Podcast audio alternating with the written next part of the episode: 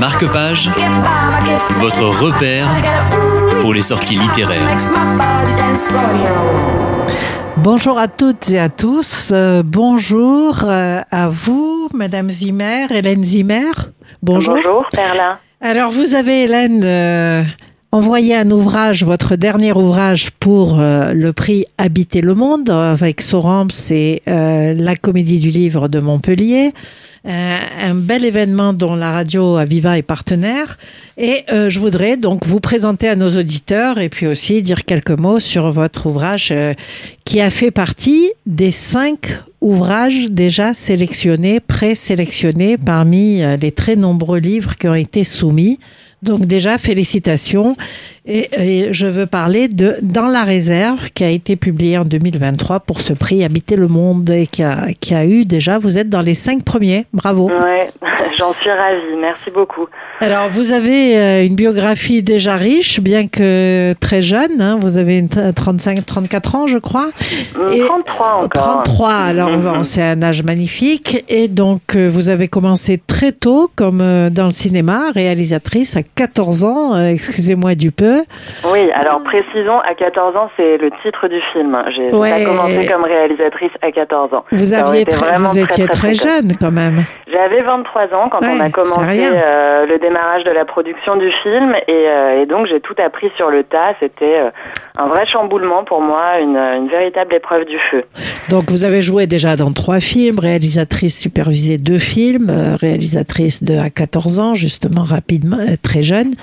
Et donc, j'ai oui, cette, euh, cette euh, chronique naturaliste Ouais. qui se passe dans une classe de troisième et qui raconte le harcèlement euh, sexuel et le harcèlement scolaire à hauteur d'ado. Euh, le film est allé en festival, il est sorti en 2015 et, euh, et puis il a été euh, visible sur Netflix pendant plusieurs années, ce qui lui a permis d'accéder à un public jeune. Voilà, j'en étais très contente. J'ai co-scénarisé un film qui s'appelle Journal d'une femme de chambre, qui a Ouais. été réalisé par Benoît Jacot. Et, euh, et je me suis consacrée à la littérature euh, exclusivement euh, les années qui ont suivi. Alors, comment on passe euh, du cinéma à la littérature? On a envie de choses plus intimes, d'un d'un duo avec le, le- le lecteur? Comment ça se passe là? Pourquoi on, on a envie d'écrire quand on part comme ça avec des succès rapides en cinéma? Et euh, j'ai toujours voulu écrire des livres. J'ai euh, j'ai été une lectrice euh, euh, de, de littérature très tôt et euh, et en fait, je me suis d'abord exercée à l'écriture euh, par le scénario. Ça me semblait, ça me semblait sûr. plus simple. Et puis surtout, ça me permettait de faire lire ce que j'écrivais très rapidement à plein de personnes différentes. Et ça m'a, ça m'a conforté dans ce désir d'écrire et dans le fait qu'il y avait des personnes qui pouvaient être réceptives à ce que j'avais envie d'écrire. La littérature, euh, euh, la littérature, quand je m'y suis consacrée, en effet, j'ai dû, euh, j'ai dû, j'ai dû mettre en pause euh, mon activité dans le cinéma, mais que j'ai repris aujourd'hui et, et le l'équilibre entre les deux euh, me plaît beaucoup. Oui, c'est, je n'en doute pas.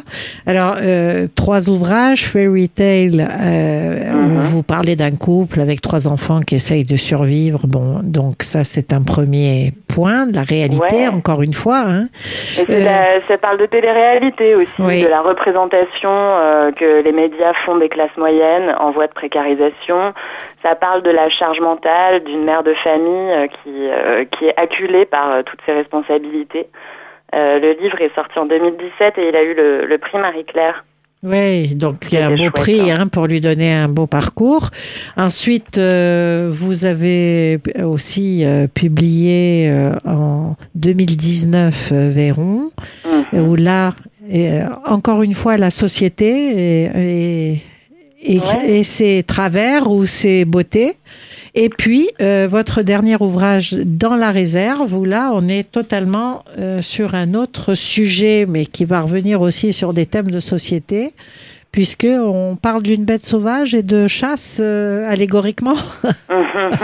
oui, c'est vrai que c'est vrai que c'est plein d'allégories ce livre, Ouais. mais c'est aussi très réaliste, comme le reste euh, de mon travail.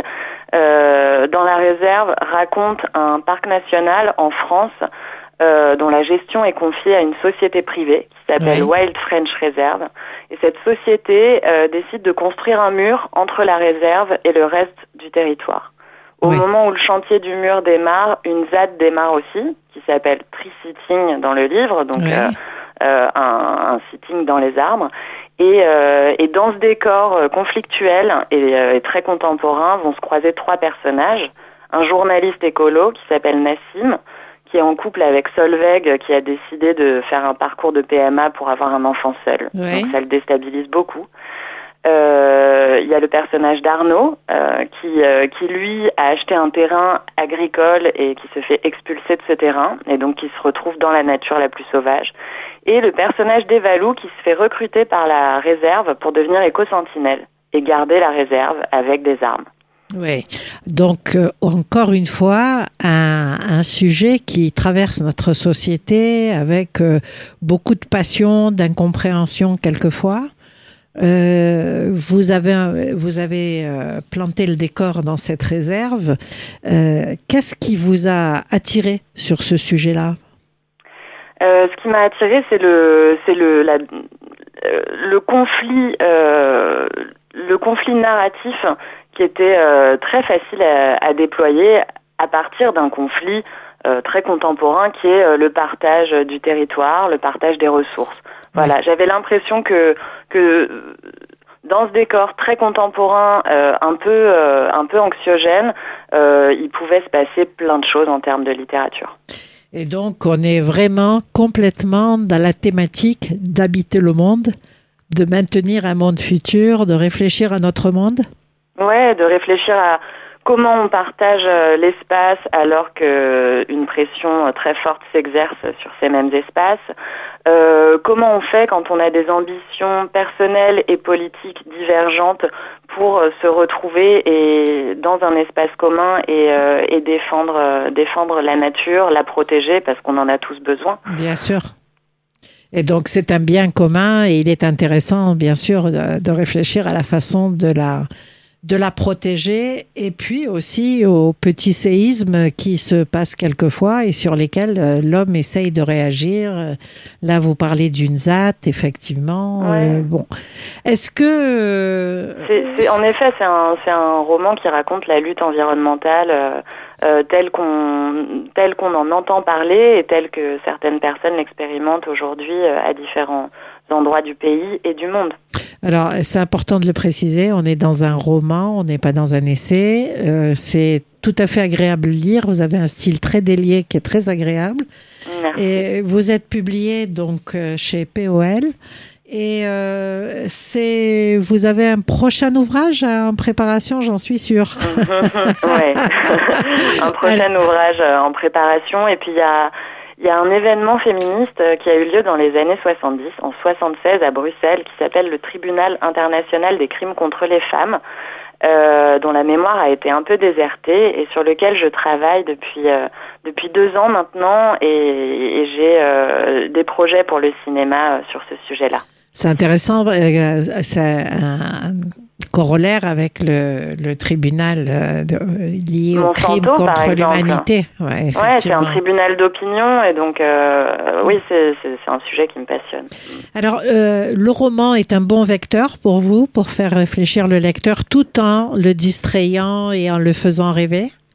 Oui, et puis je sais même pas si j'ai envie de faire réfléchir un lecteur hypothétique que je ne connais pas. Peut-être que moi j'ai envie de me faire réfléchir avant tout quand j'écris, et surtout j'ai envie de m'aventurer dans des espaces qui me semblent, voilà, peut-être très inquiétants, euh, dans des problématiques qui semblent euh, insolubles, et, euh, et par la fiction, et bah de, de dépasser ces inquiétudes et, et de et d'arriver à créer une forme d'harmonie.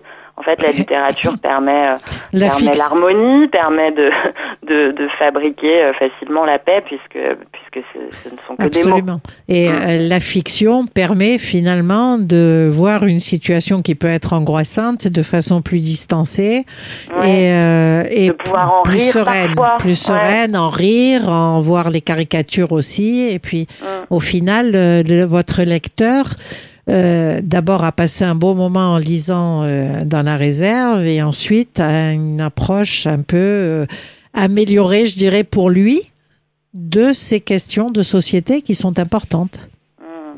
Alors, Et si, euh, si ça marche, ouais, c'est super. Voilà, alors euh, vous êtes dans les cinq finalistes d'Habiter le Monde. On vous souhaite euh, d'être la lauréate. On vous souhaite Merci. beaucoup de succès. Nous vous retrouverons à Montpellier pendant la Comédie du Livre. Merci, Merci beaucoup. merci infiniment, euh, Hélène Zimmer, de nous avoir euh, donné cette interview et présenté votre ouvrage dans la réserve. Merci à Radio Aviva de cette interview. Marque-page, votre repère pour les sorties littéraires.